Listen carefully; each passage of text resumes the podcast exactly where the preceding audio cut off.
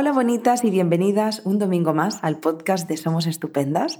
Hoy vamos a hablar de un tema que me parecía súper importante. De hecho, cuando la personita que me acompaña hoy, que ahora os la presentaré, me propuso hablar de este tema, pensé, ostras, eh, ¿por qué no habíamos hablado de esto antes? Cuando es uno de los Em, yo diría que uno de los grandes descubrimientos de mi proceso y del proceso de terapia de muchísimas personas. Es un término que cada vez se, habla más, pero todavía quedan dudas ¿no? de, qué, de qué es esto realmente, cómo, qué relación tiene con nuestra edad adulta, qué pasa. Eh, vamos a hablar de la niña interior y vamos a hablar de la niña interior con Julia. Ella es psicóloga del equipo de Somos Estupendas y es el primer podcast que grabamos juntas. Hola Julia, ¿cómo estás? Hola, bien, ¿y tú? Muy bien, con muchas ganas de grabar contigo y de hablar de este tema. Y yo también, creo que es un tema muy interesante. Muy interesante, muy desconocido y que realmente cuando lo descubres te das cuenta de lo, de lo importante que es. Sí, es como que te hace clic todo y, lo terminas como llevando mucho al día a día. Incluso yo como persona a veces pues lo, adjudico también a, mí, ¿no? a mi propio aprendizaje. Así que es maravilloso. Sí, yo creo que es un podcast que, os va a gustar mucho. Además es que conectar, eh, reconocer, aprender eh, y ver a esa niña interior es algo realmente mágico. Y antes de empezar, Julia, sí que me gustaría contarles eh, la novedad que tenemos. Ya sabéis que el año pasado lanzamos nuestra escuela donde impartimos talleres y cursos a lo largo de todo el año. Y este año, no iba a ser menos, volvemos con los talleres que tanto os gustan y que el año pasado hicisteis miles de personas. El primer taller del año lo repetimos del año pasado porque fue un éxito absoluto. Estaremos con Marta el 19 de febrero haciendo un taller sobre Conoce y gestiona tu alta sensibilidad para aquellas personas altamente sensibles eh, que quieran pues aprender a conocerse desde, desde, este, desde este nuevo, bueno, descubrirse desde otro lugar, ¿no? Entonces, bueno, el taller, como os he dicho, es el 19 de febrero, sábado a las 11 de la mañana. Os podéis apuntar ya desde la página web y si no podéis venir ese día, tenéis 30 días eh, para acceder en diferido. Así que, bueno, dicho esto, espero veros a muchas en el taller y vamos a empezar a hablar de la niña interior, eh, Julia. Y si te parece, que a mí me gusta empezar desde el principio, em, podríamos hablar de qué es esto de la niña interior. Venga, pues vamos a empezar por ahí. Y es, eh, bueno, yo creo que desde el psicoanálisis, desde que nace un poco la psicología, empezamos a, bueno, pues a poner el foco en lo importante que es la infancia para cómo luego nos desarrollamos como individuos. Yo siempre digo que la infancia somos como un papel en blanco y empiezan a escribir ahí, nos empiezan a contar un poco quién eres tú, cómo son los temas y de ahí vamos aprendiendo. Entonces, eh, bueno, pues ahí tienes el nacimiento. Yo lo trabajo mucho desde el análisis transaccional. Y desde ahí, pues eh, se habla ¿no? y se expone de cómo nosotros somos tres partes. Eh, una es la parte padre, que yo también llamo madre, pues porque antiguamente era todo padre, pero bueno, ahora también es madre, la parte adulta y la parte niña. Entonces, lo que mm, creo que mejor conceptualiza este término es que incluso de adultos seguimos siendo ese niño que fuimos. No significa que de adultos estemos todo el rato siéndolo, pero significa que en nuestras vivencias, en cómo hemos crecido y cómo miramos el mundo y a los demás, en todo momento hay una parte de todo eso que hemos experimentado de niños y, de alguna forma nos define y, moldea cómo de adultos podemos estar interactuando o reaccionando a ciertas situaciones. Con lo cual para mí es muy importante y sé que hay muchos adultos que dicen, wow, pues si eso ya está en el pasado, ¿no? esto ya no, no va conmigo, pero la realidad es que, bueno, va más de lo que parece, que a veces no nos damos cuenta, pero obviamente toda la historia que hemos tenido sí está afectando a cómo somos ahora. A veces para bien, a veces puede estar generando alguna dificultad, cada historia es un mundo, ¿no? Pero es importante que podamos entender esa parte. A mí, Julia, me, hace mucha gracia porque siento, eh, como lo has definido, como que, como que somos dos personas, ¿no? El yo niño lo que un día fui, que ya murió, o sea, es como si se muriera esa persona y de pronto yo adulto. Y al final es súper incongruente porque somos, somos todo eso. O sea, somos el resultado también de nuestra infancia, de nuestra adolescencia, de todas las etapas vitales. Entonces, claro, ¿cómo podemos obviar, negar algo tan fundamental como son la primera etapa ¿no? de, la vida? Totalmente, o sea, totalmente. Para mí es súper importante. Es cierto que nos vamos desarrollando y adquirimos nuevas herramientas. Y por supuesto, de adultos nos vemos más capaces de muchas cosas que de niños no éramos capaces, eh, pero esto no quita que seguimos teniendo ese histórico detrás. Y que de adultos puede haber situaciones a veces como un poco complejas, un poco más emocionales, donde se despierta un poco nuestro histórico. Y repito, eso no quita todas las herramientas y todo el avance que hemos hecho. O sea, no es incongruente, que a veces siento que necesitamos dejarlo muy encasillado en el pasado para decir que yo ahora soy mucho más ¿no? y que me he desarrollado. Y creo que es más sano que podamos unirlo todo en sí, ambas cosas pueden convivir. Ambas cosas son así, igual que mi pasado me, determina en cierta manera, ¿no? O, bueno, define quién soy ahora. Eh, mi presente, yo puedo tener muchas más herramientas. Por eso me gusta mucho el análisis transaccional, porque en estas partes se recoge eso, que es que mi yo adulto es una parte distinta y es totalmente capaz, pero bueno, tengo mi parte niña que a veces se va a activar y a veces va a necesitar cosas y habla de mi pasado. Ah, has hablado del análisis transaccional y sí que hemos hecho referencia, bueno, has compartido, ¿no? Que qué es esto del análisis transaccional, pero no sé si te parecería, aunque estemos hablando de niña interior y ese sea el tema, que podamos eh, ver qué, es el otro rol, ¿no? Que sería pues el yo, el yo padre o el yo adulto. ¿Esto cómo lo definiríamos? Vale, voy a hacer como una clasificación de los tres tipos, ¿no? Entonces, en la parte padre o parte madre tenemos eh, recogidas todas las normas. Es lo que, eh, bueno, el psicoanálisis sería como el super yo, ¿no? Que es como nuestras normas, nuestras creencias, lo que yo tengo que ser. Eh, y bueno, cómo debería ser el mundo, cómo debería ser yo. es esta parte que a veces nos boicotea porque de repente las cosas no son como yo pensaba, pero mis normas de cuando yo era niña o yo era niño son estas, entonces empieza a haber como un poco de contradicción. Luego nuestra parte adulta es la, que lleva todas las acciones, la más ejecutora, la más práctica, la más eficaz en nuestro día a día, la que es capaz de hacerse cargo de lo que haga falta. Tengo que ir al trabajo, tengo que tener una conversación complicada, ahí está todo puesto, ¿no? Y, en efecto podemos tener un adulto muy potente.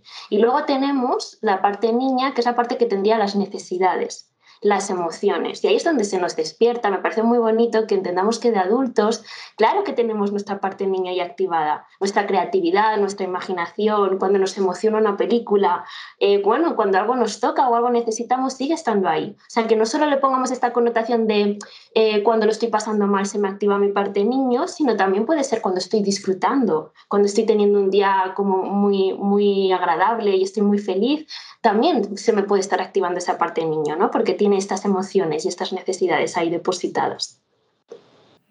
¿Y cuál sería, Julia, como el... Eh, eh, ¿dónde, o sea, quiero decir, una persona que nos esté escuchando, eh, es que sé que esto mm, así de primeras puede ser como algo complejo, eh, luego en la práctica, al menos cuando lo trabajas en terapia, te das cuenta de que, de que no, no es tan así. Pero si alguien nos está escuchando que es como su primer contacto con estos conceptos, em, ¿dónde se encuentra la magia? ¿En encontrar el equilibrio? ¿En pasar en estos tres roles? ¿En moverte solo en uno? ¿O, o cómo nos movemos en estos tres yo? Para mí el equilibrio es que los tres hagan un equipo. Y esto es muy complicado, o sea, suena a la vez como muy coherente, pero es complicado, porque mi parte padre y mi parte madre estará bien que me, que me exija y a la vez me cuide, porque ojo, un padre y una madre hacen estos dos roles, que a veces se nos olvida, parece que solamente me exijo, también nos tiene que cuidar, ¿vale? Entonces, también tiene que ser compasivo, también tiene que ser amable un padre o una madre, ¿no? Y con nosotros mismos eso también tiene que ocurrir. Entonces, es muy importante que siga habiendo ese papel de la parte padre, parte madre, donde me voy dirigiendo en base a normas, en base a criterios, con flexibilidad, porque la adultez nos damos cuenta de que a veces tenemos que flexibilizar eh, ciertas ideas que hemos generado. Después está la parte adulto y la parte adulto también es muy importante que, que, sea muy potente. Se va generando a lo largo de la adolescencia y obviamente el fin de la adultez es que yo sea un adulto independiente. Con lo cual tiene que hacer equipo con la parte padre y parte madre e ir tirando adelante con las cositas que tenemos que hacer o cómo nos, nos queremos relacionar o qué decisiones queremos tomar. Pero luego la parte niña, que es que esta es la que ya digo que es la más olvidada, también tiene que existir. Yo tengo que disfrutar, yo tengo que sentir, yo tengo que darle importancia a lo que me va ocurriendo. Entonces, si yo estoy disfrutando, fenomenal, tengo que abrirme a ese disfrute, que eso a veces a las personas le puede costar un poquito, o a la creatividad, o a la imaginación. Pero luego también, si hay algo que me está sentando mal, si hay algo en mi vida adulta que me está removiendo, también hay que abrirse a eso, también hay que mirarlo, porque es mi niño que me está pidiendo algo. Entonces, yo lo veo muy claro cuando, cuando pensamos ¿no? en niños de una forma externa. ¿Cómo va a estar un niño sufriendo y yo como adulto no voy a mirar a ver qué pasa con ese niño? Lo mismo ocurre en nuestro interior. Si yo estoy pasándolo mal, si hay algo que se me está despertando, no podemos seguir bloqueándolo eternamente. Yo entiendo que es un poco un mecanismo automático que nos surge, pero es que hay una llamada de, de auxilio aquí dentro y tenemos que atenderlo. Entonces, desde ahí el sistema funciona muy bien porque qué guay que tenemos también un adulto en nuestro sistema para hacerse cargo y mirar a ese niño. Pero lo que ocurre muchas veces es eso, que tenemos una concepción de ser adultos solo de la parte padre, parte madre, obligaciones, normas y tal, y del adulto. Y el niño parece que ya no existe en nuestra vida. Como ya somos adultos, ya no lo tenemos y eso no es así. Claro, y de hecho en ese punto, Julia, me, me parecería interesante hablar de qué pasa si no atendemos a este, niña, a este niño niña interior. ¿Qué, qué, no, y, de hecho, ¿por qué se trabaja tanto en terapia? ¿no? Este para, qué, ¿Para qué lo trabajamos? Porque ¿cómo nos puede afectar tener a la niña interior bloqueada, ignorada absolutamente? ¿De qué forma puede repercutirnos en nuestra vida?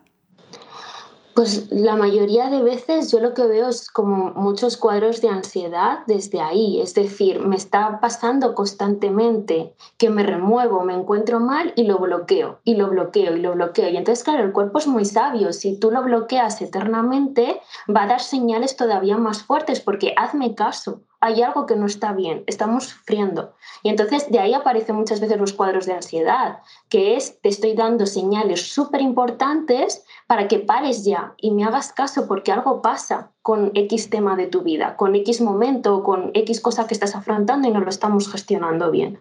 Entonces, a veces son cuadros de ansiedad, pero también puede ser depresión, de, tanto malestar eh, bueno, pues me vengo abajo y me cuesta tirar adelante, pero en general lo que yo diría es mucho malestar.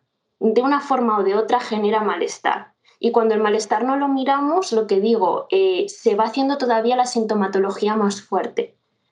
Y entonces al final nos encontramos en terapia muchas personas que me encuentro fatal y no sé por qué. Y ese no sé por qué es que no estamos mirando lo que hay que mirar. Entonces es importante que podamos hacerlo cuanto antes para aprender a gestionarlo porque algo está pasando y no lo estamos pudiendo observar. Luego esto es lo que muchas veces en adolescentes o en adultos jóvenes o incluso en adultos seguramente habrá casos, aunque no esté tan visibilizado, eh, hay autolesiones. Es decir, se nos generan otras formas de gestionar un malestar que no sé de dónde viene. Entonces busco mis métodos y mis formas, aunque sean incluso dañinos para uno mismo. Pero desde ahí no estamos pudiendo eh, realmente ir a la raíz de lo que me ocurre. Y yo sé que da mucho miedo abrir eso, pero es necesario abrirlo para poder aprender a abordarlo. Si no, a la larga el cuadro cada vez será más complicado de, sintomatología y de malestar. Esto, Julia, me conecta mucho, me conecta con mi historia, pero es que creo que me conecta con la historia de tantas personas, ¿no? Ese, es que no estoy bien, no sé qué, no sé qué me pasa, pero da igual, yo lo ignoro, lo tapo pensando que eso va a desaparecer, que se lo va a tragar la tierra o no sé. Y es mentira, te va a acompañar, te va a perseguir porque no podemos huir de, nosotras mismas. Exacto. Hay, como, hay, de hecho es que hay mucha huida, ¿no? Hay mucha huida de si yo no estoy bien en este trabajo, me voy a otro. Y entonces de ahí muchas veces, eh, bueno, pues yo me encuentro muchas personas que me dicen, es que siempre me pasa lo mismo, vaya donde vaya. Y entonces creo que es como el ejemplo perfecto de, vale, entonces vamos a parar, dejar de marcharte de distintos sitios y vamos a averiguar qué ocurre, ¿no? Aquí en tu mundo interno, porque algo está pasando, ¿no? Entonces, bueno, el mecanismo de huir o de poner límites y alejarnos puede estar útil, pero creo que ahora, eh, muchas veces se, se utiliza demasiado muchas veces es estoy evitando simplemente y evitar desde ahí ya sabemos que no, que se genera mucho malestar. Jo, esto me conecta mogollón. El otro día, eh, Julia, eh, nuestra compañera Iso, me dijo una frase que dije, tía, esta frase es buenísima, que decía, la salida es hacia adentro. Y dije, es verdad. Es maravillosa esa frase. Totalmente, o sea, si quieres, deja de huir, mira hacia adentro, es ahí donde hay que mirar, no, no, no, no hacia otro lado, ¿no? Eh, ha, habido, ha habido un momento, Julia, cuando estabas hablando de ese yo madre, yo niña, eh, he conectado con la rigidez y la espontaneidad. ¿Tiene esto relación o es algo que, que me ha conectado y ya está? Por supuesto, es decir, las personas que normalmente son muy rígidas, seguro que están teniendo un yo padre o un yo madre muy estricto le está ahí todo el rato, ¿no? Comiendo el coco con qué deberíamos hacer y cómo debería hacer esto, ¿no? Y entonces, por ejemplo, pues estoy en una reunión de amigos y estoy, debería ahora hablar, debería ahora preguntar, debería, ¿no? Y entonces desde los deberías, desde la rigidez de cómo yo me tengo que comportar, el niño no disfruta y no juega. Y es un momento para jugar y de disfrutar estar con los amigos, ¿no? Reírnos, hacer bromas, poder ser más espontáneos. No puede darse una espontaneidad si mi padre o mi madre me está poniendo normas súper rígidas constantemente. Por eso tiene que haber un equipo. Es decir, la parte padre, parte madre tiene que soltar un poco la mano y, por supuesto, el niño tiene que poder, o sea, le podemos, tenemos que poder acceder a él y poder disfrutar en estos momentos. Entonces, por eso decía ¿no? que los tres están súper unidos, tienen, tienen que estar ahí muy compenetrados. Todos importantes, eh, juntos de la mano. Eh, Julia, vamos a irnos a las terapias, al proceso de terapia. Yo reconozco que esto de la niña interior yo no sabía ni, ni idea, o sea, no lo había escuchado en mi vida. Me acuerdo cuando empecé terapia y me empezó a hablar eh, en, aquel entonces la que era mi psicóloga del concepto, el concepto de niña interior, niña interior. Y yo decía, pero yo no sé bien bien qué es esto. Pero bueno, el caso es que empezamos a trabajar en ello y, me, y obviamente pues cambiaron muchísimas cosas, ¿no? Entonces, ¿Desde dónde se trabaja esto en terapia? ¿De qué forma nos puede ayudar? ¿Y en qué momento sale el trabajo, el análisis transaccional, la niña interior? ¿En qué, en qué casos y todo esto que va relacionado con la terapia? Vale. Em, yo creo que en casi todos los casos el análisis transaccional puede tener algo que aportar. Eh, pero en general, por supuesto, en estos cuadros que acabamos de mirar, donde el niño no está colocado donde tiene que estar, o bien porque está apartado, está bloqueado, o bien porque se está comiendo al adulto, que eso también existe. Personas que no soy capaz de tirar de mi vida adulta porque constantemente eh, tiro más por la parte emocional o de necesidades y me está costando mucho recolocarme en mi parte adulta, en que yo tengo que poder gestionarme, tener conversaciones complicadas, ta, ta, ta, ta, ta. Entonces, quiero que entendamos que el niño puede estar muy apartado o comiéndose al adulto. Igualmente lo que decía, ¿no? La parte padre, parte madre, habrá que ver cómo de grandota es, cómo de permisiva o de restrictiva es. Entonces, realmente en casi todos los cuadros de terapia puede ser algo útil mirar por ahí. Dicho eso, em, mi forma de trabajarlo, la forma que creo que es más importante a la hora de trabajarlo es primero explicarlo, porque hay que entenderlo, si no, es verdad que tienes toda la razón que suena un poco a chino y, es confuso ubicarnos en esos momentos cuando no sabemos de qué estamos hablando. Y después, como decía, es que la mayoría del malestar que tenemos de adultos em, de alguna forma nos está conectando con algo del pasado. Entonces, eh, pongo un ejemplo. Cuando, por ejemplo, eh, a nivel social me está costando ciertas interacciones en el trabajo, posiblemente em, de niño me está conectando con algún tipo de, situaciones donde socialmente no me he visto hábil o donde aunque nunca me haya pasado nada, yo sí he tenido la, sensación de que no me, no me desenvuelvo tan bien como otros. Entonces, eh, muchos adultos, como no ven un, un enlace directo, ya lo descartan. No, aquí no hay nada de mi infancia, pero no hace falta que sea tan claro Simplemente eh, puede ser una experiencia subjetiva que tú hayas tenido de niño. Por ejemplo, en casa no me han hecho caso. Y entonces de adulto, cuando no me hacen caso, hago un comentario y se queda ahí en el aire y nadie me lo contesta, mm, de repente se me despierta una emoción de incomodidad, de malestar. O al contrario, tengo a alguien que de repente me está haciendo mucho caso y yo no me merezco este caso. Estoy, yo no estoy acostumbrada a esto. Entonces quiero que veamos cómo el abanico es muy amplio. Y aunque no sea todo tan claro de A nos lleva a B, normalmente algo está ocurriendo ahí. Entonces, de aquí, en los cuadros quizá a lo mejor en los que sí que hay mucho malestar, podemos llegar a ver cómo en la infancia hemos tenido lo que en psicología se llama trauma, pero es heriditas, ¿no? Momentos en los que nos hemos sentido dañados y que la adultez se nos está despertando. Entonces, en estos ya casos ya hablaríamos, pues, por ejemplo, de acosos escolares muy claros o de padres que han hecho cositas mal de forma como muy significativa pero bueno, quiero que entendamos que no hace falta que nos vayamos a cuadros tan significativos, que a veces es una experiencia subjetiva de yo no me he sentido potente en esto y entonces de adulto sigue despertándome esto mi niño, que es, ostras, ahora tenemos, por ejemplo, que hablar en público y yo jamás he hablado bien en público. Entonces se me puede estar despertando de adulto que me vuelva a sentir como ese niño cuando tenía que hacer una exposición que es que me da pánico, no me apetece nada, siento que no voy a ser capaz. Wow, qué interesante, Julia. Lo has explicado súper bien. Yo creo de verdad que estaba pensando todo el rato, mira que esto es difícil, pero creo que cualquier personita que nos esté escuchando se habrá como habrá conectado ¿no? con, con lo que has estado contando. Y fíjate que has dicho algo que sale al final en casi todos los podcasts y es la importancia de tomar conciencia de que no hace falta que nos pasen cosas súper chungas para poder trabajar en nosotras mismas.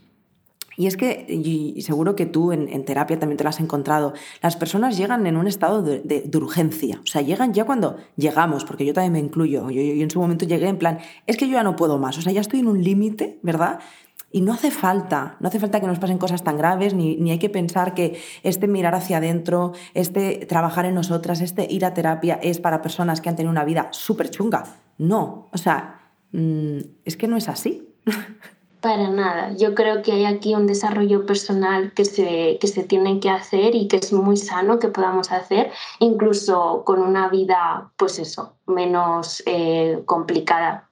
Incluso también te diría, hay muchas personas que piensan que no han tenido una vida muy complicada y luego miras y, jope, oye, sí ha habido más complicación de lo que parecía, ¿no? O sea, que también quiero que podamos entender que, bueno, que la terapia es un espacio que creo que es fundamental y, bueno, que igual que hay que a veces tocar algo muy concreto, hay veces que simplemente mirar, mirar a ver qué me pasa o qué puedo potenciar o qué, dificultades me estoy encontrando y necesito eh, desarrollar ¿no? o gestionar de otra manera.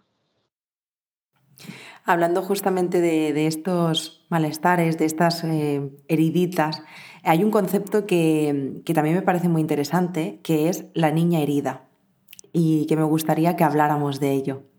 Fenomenal. Yo eh, la niña herida la, ubica en, eh, la ubico en esto que, que, estaba explicando, ¿no? que es cuando ya hablamos de que hay trauma, que ya digo, trauma es igual a herida, y entonces en mi pasado hay episodios de mi vida donde yo he tenido mucho sufrimiento. Y entonces cuando hay esa herida, y no la hemos sanado bien porque obviamente de niños no tenemos ni idea de lo que estamos viviendo, simplemente nos ponemos en modo supervivencia y ya está, y yo tiro adelante y qué bueno, ¿no? Que, seamos tan sabios como para afrontar eso desde ahí. Pero de adultos, eh, esas heridas la mayoría de veces, si no las hemos atendido, no están curadas. Entonces, a esto es cuando me refiero a lo mejor los cuadros en los que podemos decir que hay una mayor gravedad, que es que de adulto me vuelven a dar en esa herida y esa herida vuelve a sangrar como cuando yo era niño. Entonces ya no es una dificultad eh, puntual de que con X temas me manejo peor, sino que con temas a lo mejor muy, muy de base, como pueden ser las relaciones con los demás, o cómo me concibo a mí misma, o temas laborales y de jerarquía, temas afectivos, todo esto, hay una herida. Y entonces, claro, esto puede dificultar mucho que yo en mi día a día esté bien, porque es un tema tan grandote que, claro, por ejemplo, todas mis parejas marchan mal y no consigo que mi pareja marche bien y no sé cómo hago que todas mis relaciones acaban en mucho sufrimiento. Entonces, claro, se comen áreas a lo mejor tan importantes o tienen una repercusión tan importante en el día a día que ahí sí que estamos hablando de que se te está activando esa herida, ¿no? Y entonces lo que en terapia intentamos hacer es esa herida siempre va a estar ahí porque yo siempre digo, ¿no? No, no existe un aparato para que tú olvides lo que pasó, pero sí que podemos hacer cara no sangre, es decir, que ahora no se te active todo igual que en el pasado, sino que ahora podamos verla más desde el adulto, desde, uy, esto me molesta siempre, ya sé por qué me molesta, pero ya no estoy ahí y ya sé que ahora no va a pasarme esto y que tengo otras herramientas. Entonces, eso es un proceso de terapia que es súper importante hacer. Sí, hijo, de hecho te, he dicho ese concepto porque eh, entre esa niña interior salió la niña herida y ahora lo que me pasa, Julia, es que también pues imagino que como apasionada y estudiante de psicología pues estoy ahí como más aprendiendo y viendo muchas cosas. Pero es verdad que luego cuando, cuando tú has hecho un trabajo personal es como mucho más fácil verlo en otras personas y, reconocerlas desde ahí, ¿verdad? Y, ver a su niña herida. Em, y es como muy interesante porque también empiezas a, relacionarte con esas personas de otra manera, porque puedes ver el dolor que hay en ellas, todo, toda su vida pasada. Y muchas veces no somos, bueno, muchas veces no, creo que a la gran mayoría de personas no somos conscientes de... Nos cuesta mucho verlo en nosotros y verlo en los demás. Y sí creo que amplía abre como una perspectiva nueva de quién soy yo o qué me pasa, ¿no? Y qué le puede estar pasando al otro cuando a veces me trata mal o a veces tiene X salida que a mí no me gusta, porque seguro detrás hay todo un sufrimiento que esa persona está teniendo para no gestionarse bien. Entonces no digo que esto lo justifique, pero sí digo que hace que podamos ver las cosas desde otro lado. Y a veces nos ayuda a separarnos. Ah, vale, esta persona, si hoy ha sido borde conmigo, quizá no tiene que ver conmigo. Y creo que eso es muy sano para, para todos los implicados en, en ese tipo de, de interacciones. Pues en este punto, Julia, y ya así terminando nuestros últimos minutitos, mm, no sé qué te parecería hablar de cómo podemos cuidar a esta niña interior. Ahora que ya sabemos qué es, em, qué significado tiene, para qué está aquí, cómo podemos eh, atenderla, y, bueno, más bien la importancia de atenderla, ahora es cómo podemos atenderla, aprender a escucharla, conectar con ella, cómo la cuidamos. Fenomenal. Pues para mí em, creo que la forma más visual ¿no? de, trabajar eh, de una forma que ni siquiera hace falta ni, ni llevarlo a terapia, sino que si, ni siquiera estar en terapia lo podemos hacer. El primero es una apertura a, a nivel emocional, es decir, lo que yo siento es importante. Y eh, esto es una de las cosas por las que yo empiezo en terapia, que es lo que tú sientes estará bien. Lo único que tenemos que ver es cómo gestionarlo, pero no hay una emoción que no sea correcta en X situaciones, que eso no es así. Y, yo creo que se ve muy visiblemente, repito, cuando sacamos al niño fuera de mí y pienso cómo interactuaría con un niño. Si un niño está llorando, hombre, entendemos ya, yo creo, a día de hoy que decirle no llores o esto no es para llorar sería un poco maltratante lo que yo le diría a un niño es ¿qué te pasa? porque lloras? ¿no? O sea, lo intentaría entender, pero sí escucharía y validaría que está llorando, algo le está pasando. Entonces, lo mismo mm, quiero, creo que es bueno que instauremos en nosotros mismos, que es apertura a la emoción. Si a mí me ocurre algo, vamos a mirarlo, vamos a hacerle caso, a ver qué le pasa. Si es una sensación de malestar, probablemente esté activando que nuestro niño o niña interior le está pasando algo. Tiene miedo, se siente inseguro, cree que no va a ser capaz o está recordando algo que le da pena. Y entonces desde ahí, eh, de nuevo, con esta analogía que yo hago de sacar al niño fuera, mm, creo que podemos ver de forma más clara cómo nos relacionaríamos como adultos con un niño que te está diciendo, oye, me da miedo ir a mi primer día de clase, o me siento asustado, o me siento triste. Y, y, eso es lo que quiero que instauremos con nosotros mismos, que es, jo, si estoy triste, voy a consolarme. Si estoy inseguro, voy a reconfortar esa inseguridad, desde que es normal a veces sentirnos inseguros y recordar todas las herramientas que tengo para afrontar esta situación, que aunque no termine de suplir del todo la inseguridad, un poquito de seguridad ya me dará. Pero mm, por eso digo que la analogía de mirar a un niño desde fuera y cómo nos relacionaríamos nosotros como adultos es muy visual, porque tengo muy claro si lo estoy haciendo bien, o sea, si estoy siendo como un adulto maltratante o estoy siendo un adulto que está atendiendo bien a ese niño. Y entonces solamente creo que es bueno que quitemos eso en nosotros mismos. Entonces, en vez de invalidar, vamos a escuchar y vamos a darnos eso que necesitamos, que es consuelo o es seguridad o es mm, hoy tranquilidad porque hoy estoy muy estresada y me encuentro mal por lo que sea, pues vamos poquito a poco con esas cosas. Que hay que tener una conversación difícil. Venga, pues vamos a recordar todas las veces que hemos podido tener una conversación difícil y lo hemos conseguido. ¿Qué herramientas tenemos? Y a, pesar de eso, repito, no es anular la sensación, es validarla. Es sí, qué rollo es ahora mismo tener esta conversación difícil con esta persona. Pero ya está, vamos a poder con ello. Sí, desde ahí creo que se ve muy claro cómo si ni siquiera tener un cuadro muy grave en terapia es súper cotidiano esto. O sea, es que lo vamos a usar todo el rato si realmente nos activamos ese chip. Claro, aprender a ser un poco más, dejar el juicio y aprender a ser un poquito más compasivas con nosotras mismas. Sí, yo, eh, Julia, no sé si te parece bien, y por supuestísimo, eh, es solo mi vivencia, mi experiencia, por tanto no quiere decir que sea correcta. Simplemente, eh, antes que hablábamos de la rigidez, yo era una persona que me movía con mucha rigidez en la vida. Al final, pues lo que decíamos, hasta ahora me había ayudado a sobrevivir y ese era mi mecanismo. Y me recuerdo en terapia que hacíamos muchos juegos para volver a esa espontaneidad, ¿no? a disfrutar la vida desde, desde otro lugar y mm, tenía como el ejercicio de hacer una vez eh, al día o a la semana, no lo recuerdo, una actividad que me diera eh, bueno, no miedo, pero que fuera un, reto para mí. Porque claro, yo estaba tanto en no debo hacer, o sea, debo ser correcta, no debo hacer el ridículo, debo portarme bien, debo, debo, debo. Y al final de pronto pues era pues, pues quizá cuando vas por la callecita que escuchas a, a un músico que está tocando, pues ponerte a bailar si es lo que te nace, eh, poder alimentar, eh, jugar, em, hacer algo de, si fuera una niña, ¿qué haría en este momento? Si no existieran los easy, los juicios, eh, las creencias, si no existiera todo eso, ¿qué haría ahora mismo? ¿Qué me nace hacer? Y es muy divertido y muy bonito conectar desde ahí. Es maravilloso. Lo que pasa es que entiendo que cuando venimos de un modelo muy rígido se hace muy complicado. Y por eso a veces es necesario empezar a practicarlo en terapia. Porque a veces con estas cosas que hacemos las terapeutas de hoy vamos a dibujar, y entonces muchos adultos se te quedan con los ojos así abiertos como platos de ¿qué dices? Dibujar, yo no.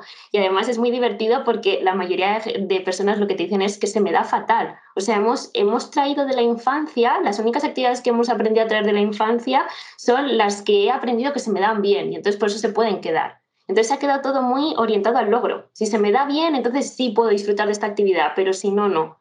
Y bueno, pues yo creo que todo esto hay que darle una vuelta hay que dar una vuelta porque incluso aunque no se me dé bien, yo lo puedo estar disfrutando. Es decir, mi niño interior y, a nivel emocional me puede estar generando diversión. Y esto lo veo, ¿no? Pues por ejemplo, si probamos actividades nuevas con, con, amigos o con amigas, pues a lo mejor no se me ha dado bien, pero nos hemos hecho unas risas increíbles y yo me vuelvo a mi casa muy feliz. Entonces realmente no, a mí me gusta que rompamos un poco esa idea de logro, que el logro laboral está genial, que hay que ganar un sueldo y todo esto, pero fuera de todo lo que es laboral, tiene que haber disfrute, tiene que haber juego, tiene que haber, mm, pues eso, ¿no? Más espontaneidad, más creatividad. Si nos cuesta, lo bueno es que se puede entrenar y se puede volver a reconectar con ese niño.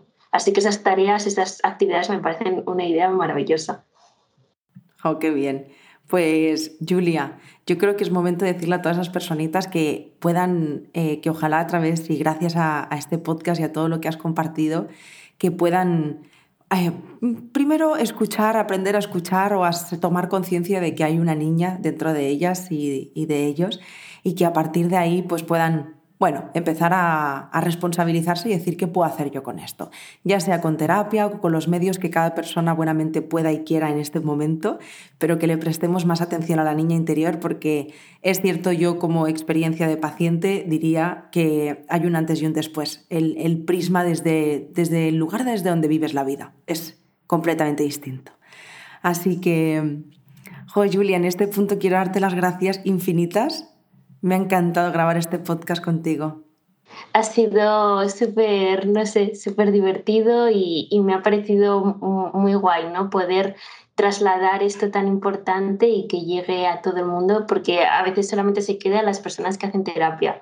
Y creo que es algo tan interesante eh, y tan enriquecedor, eh, enriquecedor que que llegue a tanta gente es maravilloso. Justo, de hecho, es que, repito, no sé si lo había dicho al principio, pero cuando me propusiste este tema dije, claro, porque solo las personas que van a terapia lo conocen o alguna vez que ves algo en Instagram o así, pero realmente se habla muy poco de la niña interior y no hace falta que lleguemos a un proceso para poder em, escuchar conceptos y poder conocernos desde otro lugar. pues Julia, lo he dicho, muchísimas gracias. Gracias de corazón. Y, bueno, pues a todas vosotras que nos escucháis todos los domingos, que estáis aquí, siempre os digo felicidades por este ratito de autocuidado, de autoconocimiento, de ese mirar hacia adentro y florecer. Gracias también por confiar en nosotras, por hacer que este podcast cada vez llegue a más personas, por hacer que hace poquito estuviéramos en los top 8 mejores podcasts de España en Spotify. Gracias de corazón porque hacéis que la salud mental sea tendencia, que ya nos hacía falta.